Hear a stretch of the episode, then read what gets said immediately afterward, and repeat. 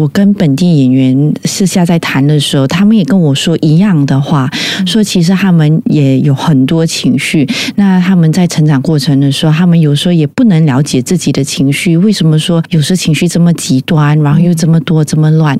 所以他们觉得说，当他们工作的时候是一种健康性的方式，在不一样的场合、不一样的戏的时候呢，他们可以去释放跟表达他们内心里面的情绪。哭的时候呢，其实是一种解放这个压力荷尔蒙的一个方式。那当我可以解除掉压力荷尔蒙，就好像一杯水倒出去的时候呢，我的杯子就比较空嘛，它就让我更深入的了解自己。Yes 九三三，我们的心里话，我们的心里话，心里话，心里话。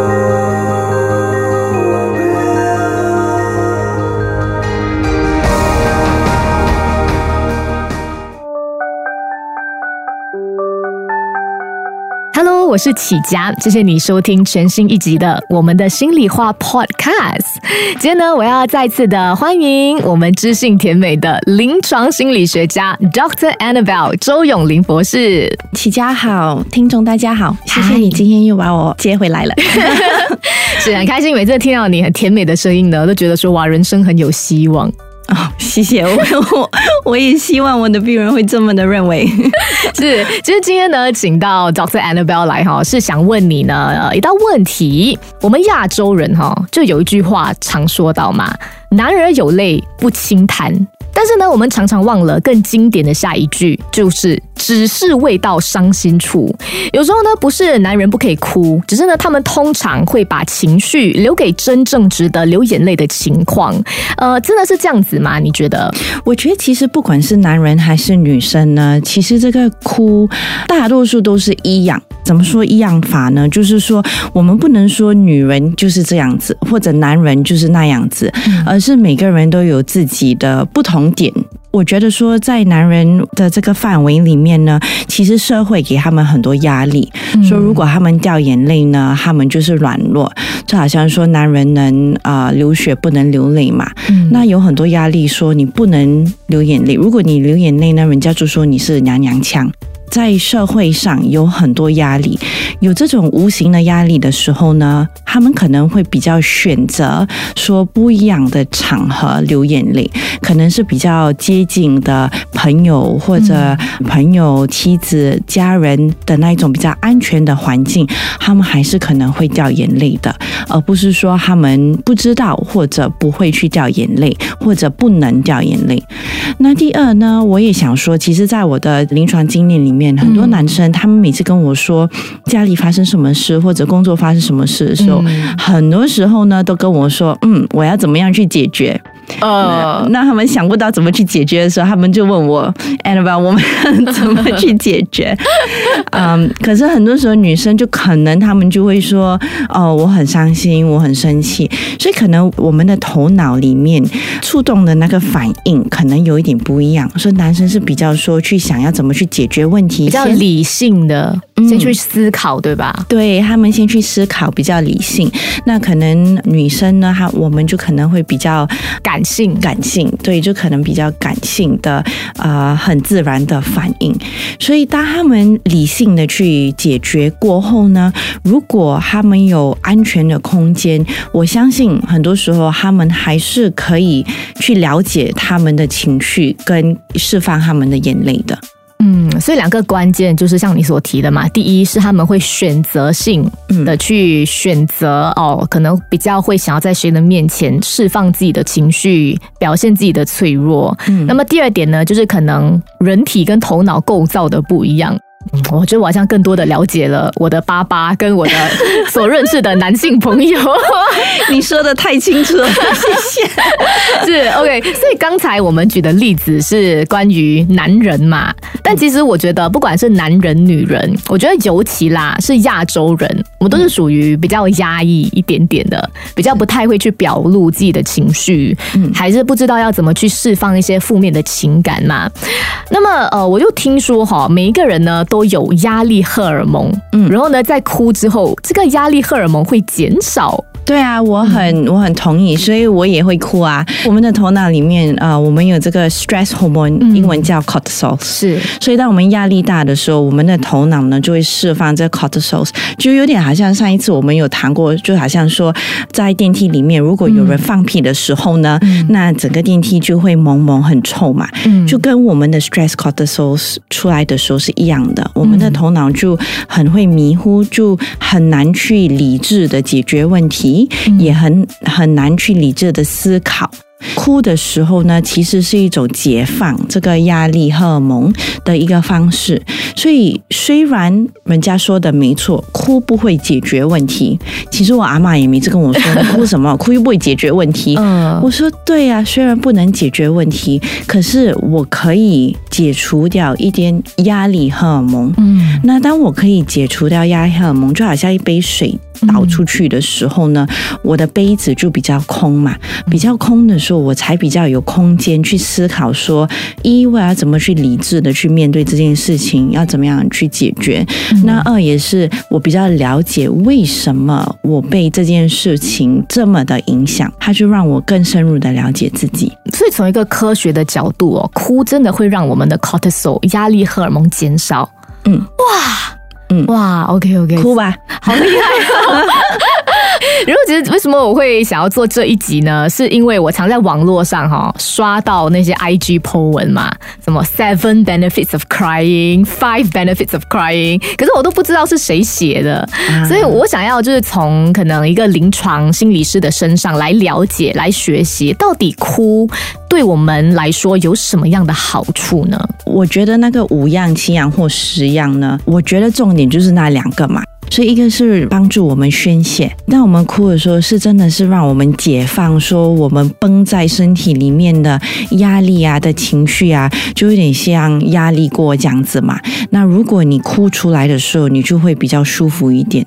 那第二点呢，其实哭也是一个帮助我们去寻找辅助的一种角度。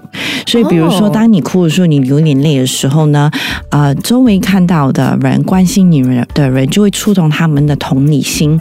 那触动到他们的同理心的时候呢，他们就可能会来。帮助你，辅助你，所以是不管是听你诉苦，或者帮你想要怎么解决问题，或者陪着你，这也会叫我们周围的人说：“诶，来帮我，我现在很需要一些求救。”哇，这是我其实从来没有想过的一点，就是原来，可是，可那如果说这个人他就是不在别人面前哭呢，他就是自己默默的在房间里落泪，就得不到辅助了。对，可是呢，还是第一点还是存在的啊，所以就让他们有宣泄的一个作用。可是有时候我们不只是难过的时候才会哭啊，像是另外一个极端，有时候我们很开心，例如说我今天考试拿到一百分，还是突然间我的爸爸妈妈买了一张机票给我，要请我出国度假，在这种很兴奋的情绪呃底下呢，我们也会喜极而泣。嗯，对，所以为什么难过的时候跟很开心的时候，我们都会习惯性的用哭来当做一种释放呢？你说的是我在笑，我也在笑。哎，你爸爸妈妈也可以买一个飞机票给我吗？这件事是没有发生过的，可是是我自己胡思乱想想到的。你要叫你爸爸妈妈听这这集 啊。对对对对，这是一个暗示。对，所以我觉得不管是伤心或开心，如果我们哭的时候呢，其实都是在极端性的，嗯因为不是每次开心的时候都会哭，也不是每次伤心的时候会哭，可是是比较在极端的时候，比如说非常的难受，不一定是伤心，可能是生气的时候，我们也会气到哭。嗯，那或者是开心，很极端的时候，很开心，很开心的时候也哭。我觉得说，不管是什么情绪，如果是很极端的时候呢，哭是其实是我们的身体的一个办法，说要释放这个极端，来寻找一点 balance，嗯，所以我们才不会一直在那个极端里面围绕着。好，所以像是情绪是一部分嘛。刚刚我们私底下聊天的时候，你有提到一个，就是在小时候，我们也是会习惯性的以哭。作为一种沟通的方式，那就是当我们 baby 的时候，嗯，那对于这个部分，你又有什么要补充的呢？其实不管是婴儿或小孩，尤其是好像我自己的小孩，他们现在还在学习要怎么去沟通他们的思想、他们的情绪。他们哭的时候，爸爸妈妈就会说：“哦，其实我需要换尿片啊，或者他们很累啊，或者很饿的时候，所以是他们我们去满足他们的需求，是其实有一个生存性的一种帮助嘛。如果他们不用哭来跟我们沟通的话呢，我们就不会去 attend to 他们，那他们就可能不能生存了。虽然头脑没有完全发育，他们不知道要用什么成语，呃，词语不是成语，词语来 baby 学成语。好夸张哦！对，好厉害。呃，用了什么词语去形容他们的情绪？可是他们还是有那个情绪的，所以他们可能会用哭，或者可能会用闹，就是我们所谓的说闹情绪嘛。他们可能会喊啊，可能会丢东西啊、打人之类的。其实他们的底层呢，他们是要跟我们沟通他们的需求。他们可能是觉得很烦，或者很累，或者他们需要什么，我们没有猜到。我们常说啊，就是从小到大，就当我们还小的时候，他们就会说：“哎，你要跟大人们学习。”但是我觉得长大了之后呢，我们也要不时的向小朋友们学习。就是你刚刚所提到的，哭其实是一种沟通，其实一种呢表达需求的方法。所以呢，我们也可以像小孩子一样，无畏惧的去表达呢自己的需求。啊，如果在听着这个 podcast，你觉得说啊？我不管是难过的时候还是开心的时候，我都没有想要哭的欲望，那怎么办？没关系，我建议你可以可能通过听歌的方式，嗯，还是看电影、看书、跟朋友聊天，其实这也是一些很好可以让我们更加能够感受到自己内心状态，还有帮助我们呢释放情绪的一个很好的方法。看韩剧吧。Soap opera，对我跟你说，每次看这一部韩剧，每次哭到啊，我的家人都在问我发生什么事情。所以那部剧是什么？Crash Landing on You。哦哦，我知道。对，然后他们在那个那个 DMZ 的时候要说再见的时候，然后他就被那个 handcuffs 带走的时候，哎呦，我跟你说，哭的好惨啊！我也很爱看《爱的迫降》。Crash landing on you。然后有一次呢，就玄彬跟孙艺珍在进行访问的时候呢，因为我记得呢，以前我看过一个访问，就是孙艺珍跟玄彬在接受访问的时候呢，孙艺珍就被问到说：“诶，为什么你要成为一位演员？”那他就分享说：“因为其实他从小。”就有很多的情绪，但是他不知道要怎么表达。当一名演员呢，是可以帮助他通过这个创意的方法表达，还有释放自己所有的情绪。那么，我觉得这也是为什么我们看他们的戏的时候会这么有共鸣。就戏是假的，可是情绪是真的。嗯，是的，其实你你说的没错。我跟本地演员私下在谈的时候，他们也跟我说一样的话，说其实他们也有很多情绪。那他们在成长过程的时候，他们有时候也不能了解自己的情绪，为什么说有时情绪这么极端，然后又这么多这么乱？所以他们觉得说，当他们工作的时候是一种健康性的方式，在不一样的场合、不一样的戏的时候呢，他们可以去。释放跟表达他们内心里面的情绪。嗯，所以不只是看戏、听歌的人，那个里头的演员跟那个歌手都是栩栩如生、有血有泪的在呈现这一些故事嘛。好像呃，我就想到了，就为什么华语乐坛啊都是抒情歌比较盛行，可是好像西方国家他们很流行的是那种 hip hop music，然后 dance music 比较有节奏感、活泼的歌。那我从以前就有这样子的一个想法，就是我觉得可能因为亚洲人。我们比较压抑一点点，所以通过听情歌，通过创作情歌，可能这是一个比较能够帮助我们释放情绪的一个方法。但是外国人，因为他们的环境就是比较 expressive，所以他们比较没有那么压抑，所以他们的歌都是比较 open、比较开朗、比较活泼的那一种。对我我自己是有这样子的一个想法啦。其实我觉得这个想法很有趣，哎，你让我想到我的。其实我在想我自己的病人的时候呢，其实那个外国病人，当他们在生活上遇到一些困难，或者可能他们的感情失败的时候，有时候其中一个反应是哦，我要去跳舞啊、party 啊、喝酒什么。可是我也有新加坡的，好像比较本地的病人，可能他们感情失败的时候，他们就会听情歌、唱卡拉 OK。其实现在你说的时候，可能是真的是有一点关联了。然后刚刚其实 Doctor Annabelle 也有分享说，当你看一些男病人的时候，他们会不好意思。他们在你的面前释放情绪嘛？呃，我要说，就是我录这一集之前呢，我有和一位男性的朋友聊天，我就问他说：“哎，你觉得我的 podcast 应该做什么内容？”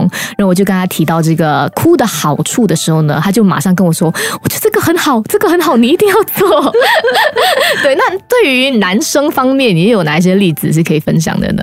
我觉得，其实，在我的临床经验的时候。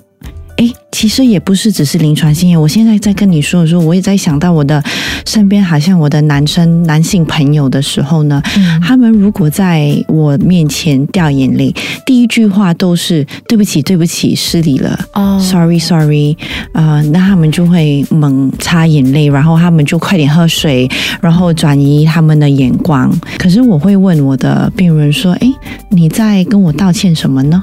其实哭是一个很自然的一个反。应啊，不管我们是男生女生，哭是一种释放的一种作用，对吗？是一个方式。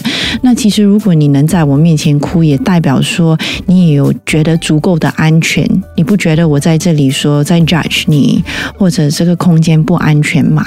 那就哭吧。把你的杯子倒出来，把那个水全部倒出来，然后你才有更多的空间去外面填满它。这也是刘德华所说的嘛，男人哭吧哭吧，不是罪。对 对，真的。所以刚刚 Doctor Annabelle 之后，我们分享了很多不同哭的好处，但主要的概括呢，就是第一，哭是一种宣泄，是我们自己释放情绪的一个方法。那么第二呢，就是哭其实是可以让别别。人呢，发现说我们在发出一些警讯、一些警铃，让他们可以有同理心的帮助我们。